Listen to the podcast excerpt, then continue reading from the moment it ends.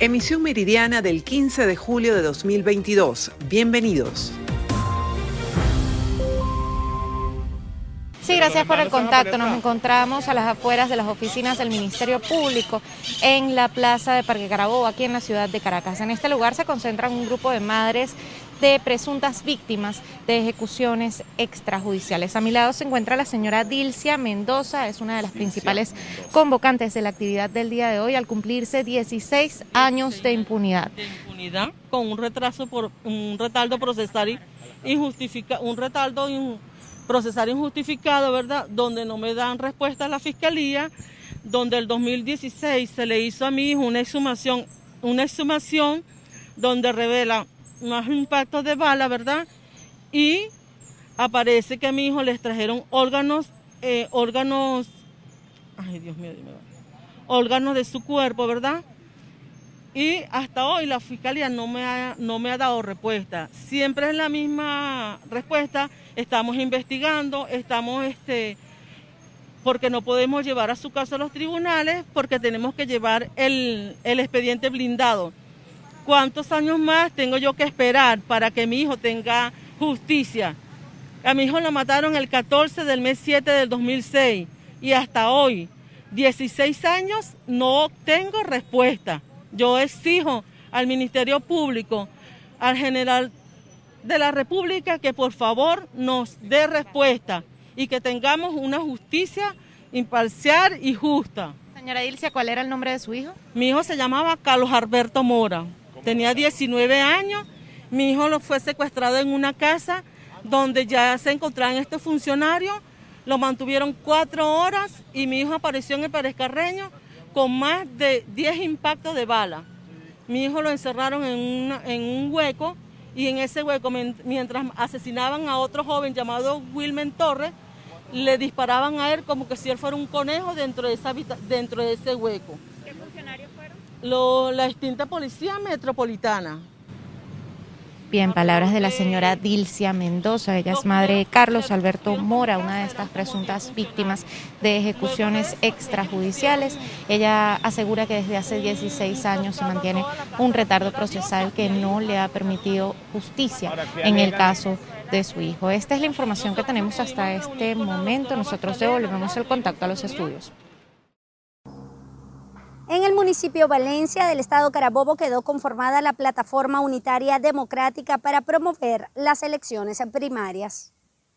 La plataforma unitaria eh, arranca su, su, inicia con 10 partidos, sin embargo, ya hay la información que hay más de 35 organizaciones políticas que se están adhiriendo a la misma, sindicatos, universidades, eh, que estamos en esto. Incluso ayer eh, vi una comunicación donde el partido Nubipa eh, estaba incluyéndose también a la plataforma, el cual, pues por supuesto, será bienvenido dentro de todas las organizaciones, dentro de la plataforma. Y bueno, el mensaje que le tenemos al pueblo de Valencia, al pueblo de Venezuela, que estamos rotundamente convencidos que la vía para salir de este gobierno que nos tiene cada día más en una ruina es la vía electoral y por eso, bueno, la motivación y por eso estaremos en las calles de Valencia, en todas las nueve parroquias del municipio de Valencia, llevando el mensaje de unidad. Este movimiento aseguró que será un proceso rodeado de garantías para hacer que los derechos de todos sean respetados. Desde el Estado Carabobo, región central de Venezuela, reportó para ustedes Ruth Laverde. Amigos de BPI TV, el día de hoy nos encontramos en el segundo día de la Asamblea Anual de Fede Cámaras que se está celebrando desde el Estado de Mérida. Nosotros vamos a conversar con Marcos Delgado, quien es el presidente de Fede Cámaras en este estado de la región andina del país, para que nos comente un poco acerca de lo que fue ese día de ayer y, por supuesto, todo lo que va a transcurrir en este último día de la Asamblea Nacional de Fede Cámaras. Mira, estamos felices que la manera como está, se está conduciendo la Asamblea, pues Mérida, Mérida respondió a ser la capital económica del país durante una semana. Comenzamos con Fedeagro, exitosa la Asamblea desde el punto de vista agropecuario, agrícola, es una asamblea puntual, pues, específica para, un sector. Luego comenzamos con la Asamblea de Cámara, que ha sido todo un éxito en las deliberaciones. Ayer tuvimos en la mañana la aprobación de la memoria y cuenta de, del Comité Gerencial, que está a cargo pues, de la dirección de la institución. Este, se escogió la sede de la próxima asamblea, que recayó en la ciudad de Maracaibo, que va a ser la, la, eh, sede pues, la próxima asamblea del año 2023. Y, este, y por supuesto todos los informes relacionados relacionado con todo lo que es administrativo. Después tuvimos las eh, mesas de trabajo en la tarde, importantes sobre eh, eh, el tema del agro, agro esta vez más completo, y el tema industria también se, concluyó. Este, lo más importante a resaltar ayer fue el magnífico acto que se celebró en la Universidad de los Andes, donde a casa llena, eh, Fede Cámara se reencontró con la ciudad, se reencontró con, con, la gente de Mérida, con sus instituciones, con la universidad. Es un discurso de, imperdible, está en las redes, que recomiendo que lo, que, lo, que lo oigan, de Carlos Fernández, donde el llamado de Fede Cámara es a construir un nuevo país, un país moderno, eficiente, inclusivo, donde todos tengamos oportunidades y tengamos la posibilidad de recobrar el camino de la economía. Después vendrá el acto más importante también de la Asamblea, que es el, discurso del presidente Fernández, donde le va a poner el país el nuevo plan e-, económico que, propuesto por Fede Cámara. Eh, como sabemos, Fede Cámara no impone, eh, propone y lo lleva a consideración de todas las instancias.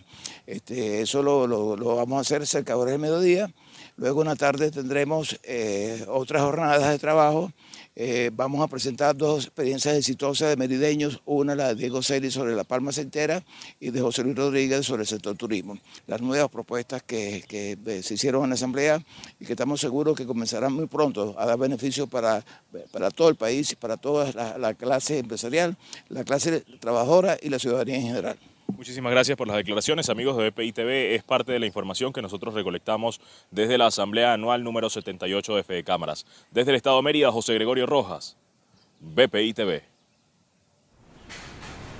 Hacemos este contacto desde la ciudad, desde Coro Capital del Estado Falcón. Aquí trabajadores de la hidrológica Hidro Falcón protestaron en la sede principal para exigir respeto a sus derechos laborales y también el cumplimiento de los beneficios contractuales. Por otra parte, exigieron al presidente de la hidrológica que se haga responsable de los pasivos que se les adeuda. También hay que hacer notar que también hay unos compromisos de la empresa Hidrofalcón como es el cálculo de utilidades del año pasado, que sigue en la mesa de discusión con la procuradora Carmen Meléndez y aún no le hemos dado cierre porque la empresa aún no nos ha cancelado las utilidades del año pasado. Sigue pendiente el fideicomiso del año 2020 que no se cancela nuestras cuentas bancarias. Igual pasa con los intereses de mora. Si no tenemos depósito de fideicomiso, por supuesto que no hay intereses. Entonces nos adeudan 2020, 2021 y lo que llevamos de 2022.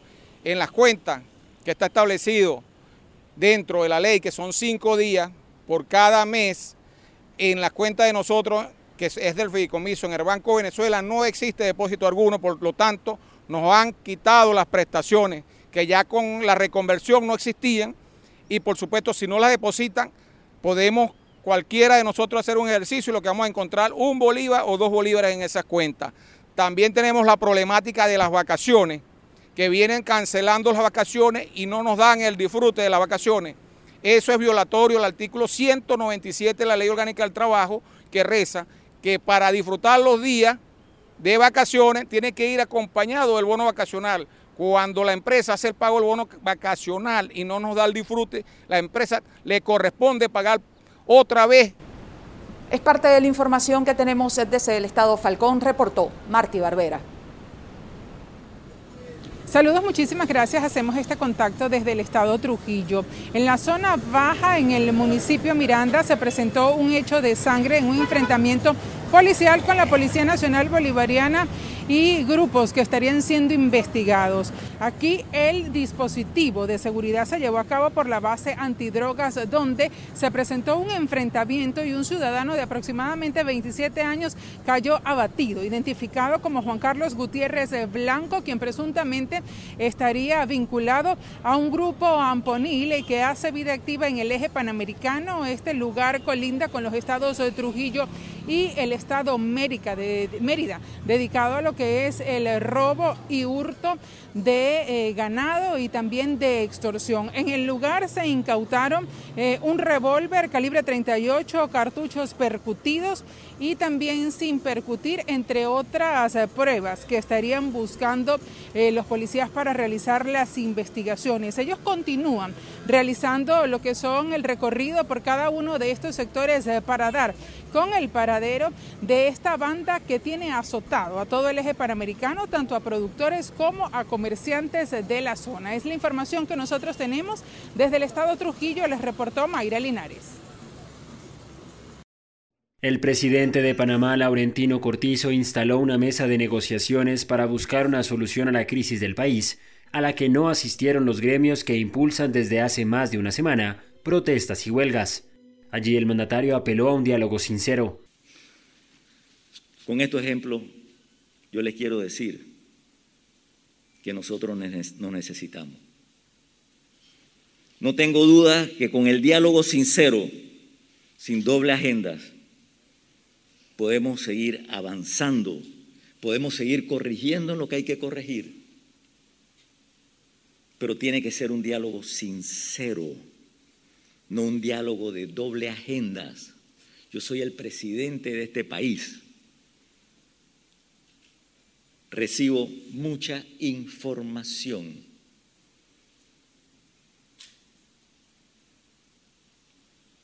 Hay algunas personas políticos infiltrados en estos movimientos, que son movimientos buenos, pero lo están contaminando algunos políticos con malas intenciones.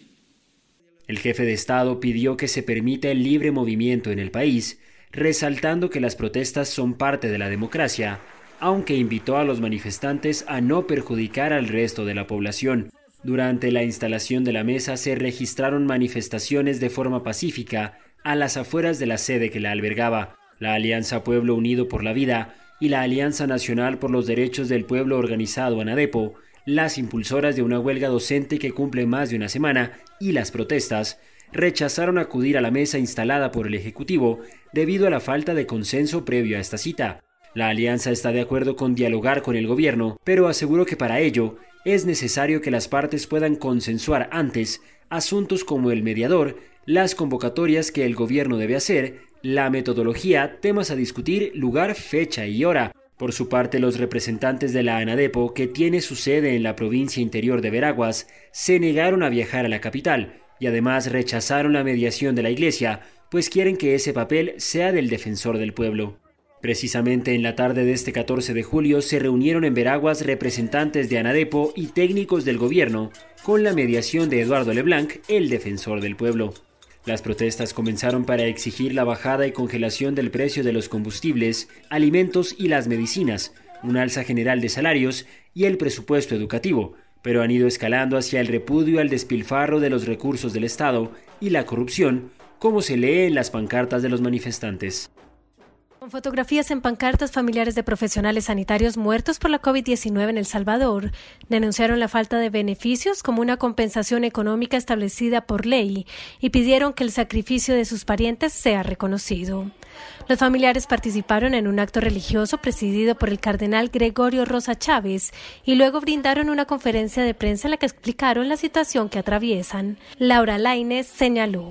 Y hasta este día el Estado no ha reconocido ese sacrificio que dieron ellos de vida. No hemos recibido absolutamente nada.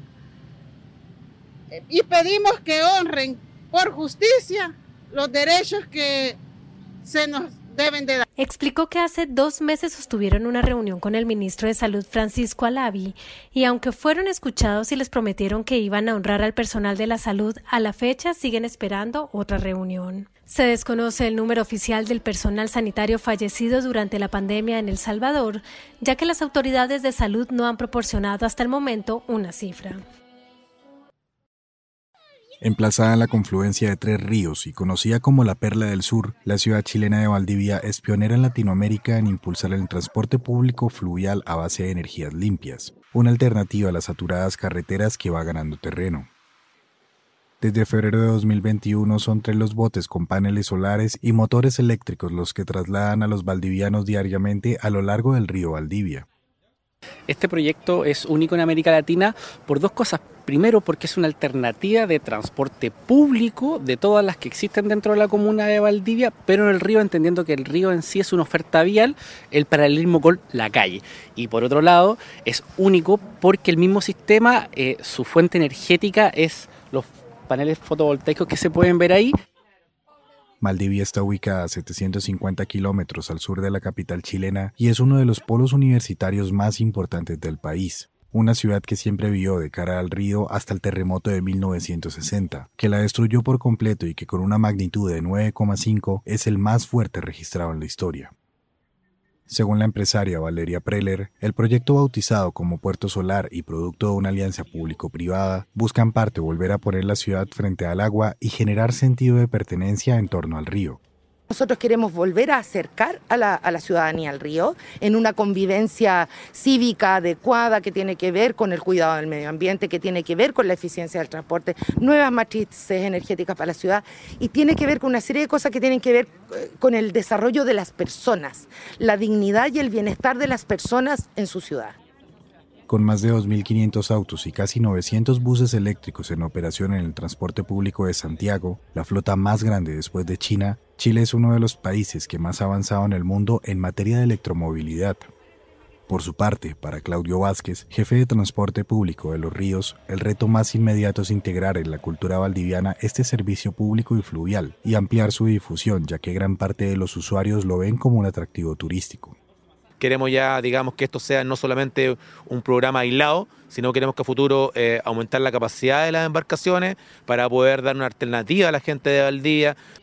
El Ministerio de Transporte y Telecomunicaciones autorizó a principios de este mismo mes la circulación del primer bus eléctrico fabricado en el país, que será usado por la estatal Codelco, la mayor cuprífera del mundo, para trasladar a los trabajadores.